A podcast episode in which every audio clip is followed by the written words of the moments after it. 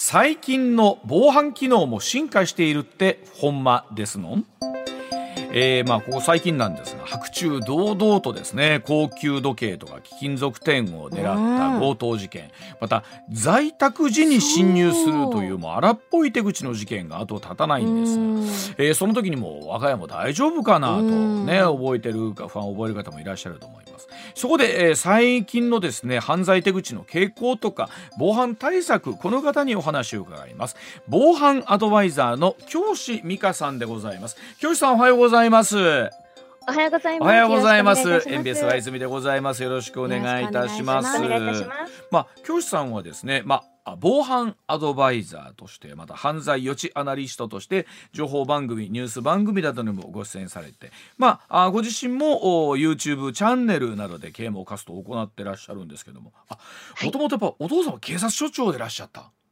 そうなんです。あの大阪府警でおりました。ということはやっぱお家の防犯対策とかっていうのはやっぱりすごかったんでしょうですかねやっぱり、はい、はい、もう本当にきっちりかっちりあの必ず誰かが在宅してるっていうような家でした。へえ、そうなんだ。でもそれでもさっきお話伺ったように今や在宅しててもっていう時代だったりするんでしょ？う、はい、そうですね。まあ、そのコロナ禍に増えたんですけれども、在宅中の嫌気とか忍び込みって、誰かがいてる時に開いてる窓からとか入ってくる泥棒っていうのが増えているんですね。これ鉢合わせすると怖いので気をつけていただきたいんです。これねでも気をつけてもなかなかどう気をつけたらですよね。あの入ってくる方はですよ。あの、はい、まあ、えー、泥棒の方はえいるの分かってて入ってくるってことなんですか？そうです。あ。の、いてる時に、やっぱり皆さん、ちょっとこれからの季節、気をつけていただきたいのが、ちょっと換気したいとか、そういったので、こう窓を開ける方がいると思うんですね、うんうん、涼しくなってきましたし、はい、その開いてる窓を狙いたいんですね。わざわざ開けすっていうと、窓を壊したり、うん、玄関壊したりって、ちょっとこう、荒っぽくしないと入れないんですけど、開いてる窓から入るっていうの、すごく楽なんですね。確かに、うん、で、そこで入って、で向こうは鉢合わせしてもええと思ってるんですか？まあ、最悪それも考えられるけれども、入ってちょっと玄関先とか、うん、お部屋にある財布だけ抜き取ろうとか、だからそういうちょっとこそ泥的な考えが本当なんですけど、鉢合わせしたら向こうもやはり捕まりたくないので、うん、こちらに危害を加えてくる可能性っていうのは大いにありますね。でもそういうのってななんかあんまりちょっとピンとこないんですけどなんかそういう増えてきた要因ってあるんですか？はい、うん、やはりそのちょっと今あの怖くなっているのが闇バイトとかっていう形でですね、うん、まあ、犯罪空き巣とか強盗とかっていうのもですね、まあ、若い人がとかっていう方、お金に困って犯罪に手を染める方もいるんですけれども、うんうん、そういう時っていうのはですね、あの犯行の内容が稚拙で、実は凶悪化してるんですね。うんうん、だって実際あのほらえー、っとね先日ありましたけれども東京の高級時計店とかこれ東京に限らずですけど、うん、もうなんか一瞬あれ映画の撮影かなみたいなぐらい、あれだけ堂々とされるとなんかあれあれって感じですもんね。うん、はい、そうですね。うん、まあ、あの、あれには指示役っていうのがいて、上からこう電話で指示して犯行を行わせているんですけれども、うん、ですので、まあ、言うと、あの、実行役の方、闇バイトで雇われた方が別に捕まっても、別自分たちは関係ないっていうぐらいなので、真っ昼間でも行かせるっていう感じですね。だからそれで言うと、あまり時間とか場所を選ばないのかなと思うんですけど、それでもやっぱり気をつけた方が時間帯とかっていうのは、今日さんあるんですか？はい、もちろん皆さんが思われるような夜っていうのは気をつけていただきたいんですけども、うん、実は意外にあの泥棒とか強盗でも多いのが朝の8時から10時なんですね。えー、はい、何？出かけるから？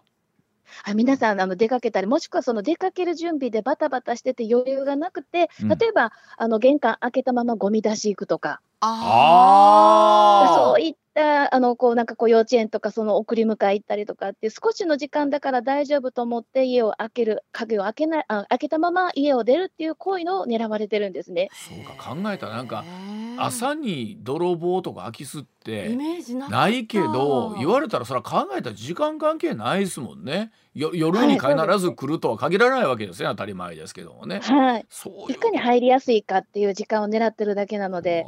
えそういう時にこう大切なこと防犯対策でいくつかあると思うんですけどまずどういうところですか、はいうん。まずやはり在宅中でも戸締まりをしっかりしていただくっていうことと、うん。はい。ま、例えばそのふ普段出かけるときに使う補助錠とかをですね在宅中もつけあのつけていただくと簡単に窓とか開かなくなりますので、うん。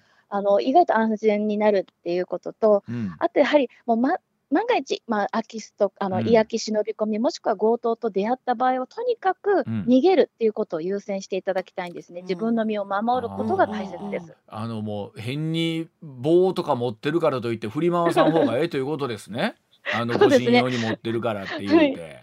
あー。ちょっとあの護身術してるとかっていうのでも、やっぱりもう逃げることを優先していただいて、うん。例えば外に逃げることが不可能であれば、うん。ちょっと鍵のかかるトイレとか、うん。うんあの寝室へ逃げ込んで、普段からスマートフォンとか携帯を手に持つ癖をつけて110番すぐしていただくっていうことですね。怖いな、その時にその時に冷静にできるかなんか打ち破られたらどうしようとか思うもんね。思いますもんね。うん、あの怖いな。実際その補助錠とかっていうのってのはどういうものをイメージすればいいんですか教師さん。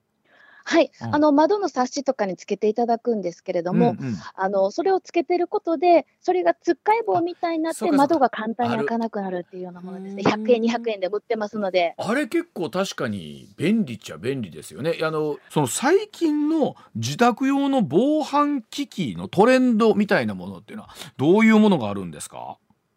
はい、今やはりその、例えば広域強盗団とかもそうなんですけど、窓ガラスを割ってとかっていう、窓を狙った犯行が多いので、うん。その辺のもうグッズですね、補助、防犯フィルム、あとこううん窓を開けたらアラームが鳴るとか、あーセンサーライト、そういったものがですね、やっぱりもう昨年よりも5倍、20倍の売れ筋になっております。は防犯フィルムあ窓ガラスに貼るわけですか。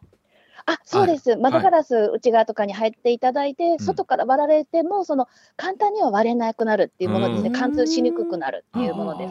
なるほど。えあとそのセンサーライトとかってのはたまにありますよね。こう、えー前を通ったらパッと光る。うんうん。そうですね、人が通った時だけ電気がつくとかっていうことなので、まあうん光熱費の無駄もなく、安心してお使いいただけると思いなます。えで何？最近の犯罪傾向を受けて作られた防犯機器とかってあるんですか？そうですね、あのうん。防犯機器っていうものでもないんですけど、うん。やはり皆さんあの、できるだけ強盗とか怖いので対面しないようにっていうの、コロナ禍もありましたので、うん。宅配ボックスがすごく普及が進んでおりますね。うんはいはい。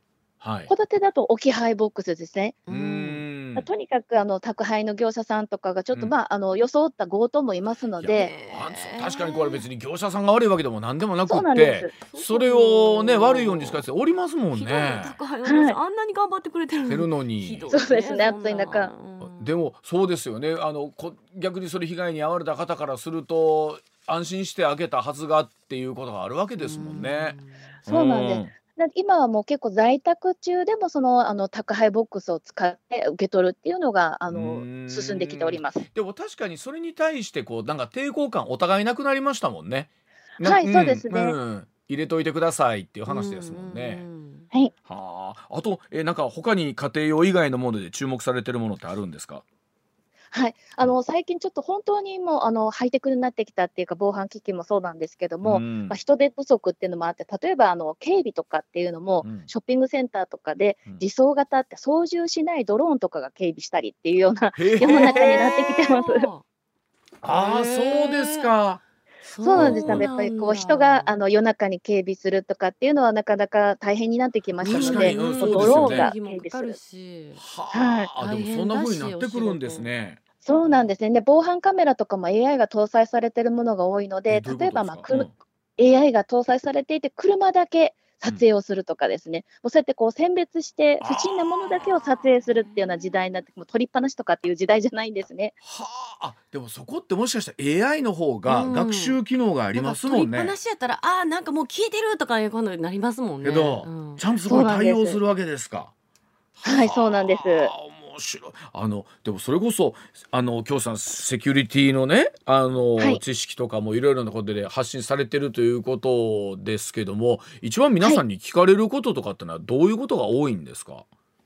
そうですね、うん。やはり今、皆さんあの、いろいろメディアとかでも聞かれてる強盗とかがやっぱり怖いっていうことで、うんうんまあ、その対策っていうことでお話をよく聞かれるんですけども、防犯グッズとかに買うときに気をつけていただきたいのが、あの犯罪者が嫌がる4原則。とえ何？いうものを覚えておいていただきたい。んです。ぜひ、はい、音、光、時間、人の目ですね。うん、これを意識して、グッズを買ってもらうと、より効果的にあの対策ができるので、まあ、そうか。音はまあ大きい方がええし音が鳴る、うん。うんうんはい、あとそうです光、ね。うん。先ほど言ったセンサーライトとかですね。うんうんでで時間はとにかく時間がかかるようにあの侵入されるので、先ほどのフィルムとか補助錠とか、ツーロックとかですね。はい、うん。で人ので目人の目っていうのは、実はあの空き巣とかそういったものが犯行を諦める一番の理由って、近所の人に見られたっていうような理由なんですね。はあはあはあなので、例えば綺麗に玄関先に花壇を作っていただくと、綺麗なって見てもらえるので、通行人の方に、うんそうするとそういったところで玄関壊そうっていうような、あの根性座った人はいないので、実は防犯対策になるっていうような。家の周りをきれいにしとくっていうのは大事なんや。そうなんです。お掃除も大切です。あと音鳴るもんね、えー、音光砂利とか。うん。ねで縛りのロープとかわかりました。その4つをじゃあちょっとあのちょっと意識しながら生活させていただきたいと思います。はい、どうもありがとうございました。ありがとうございました。はい、えー今日の真相直撃それ本間ですの防犯アドバイザーの京志美香さんでございました。ありがとうございました。ありがとうございました。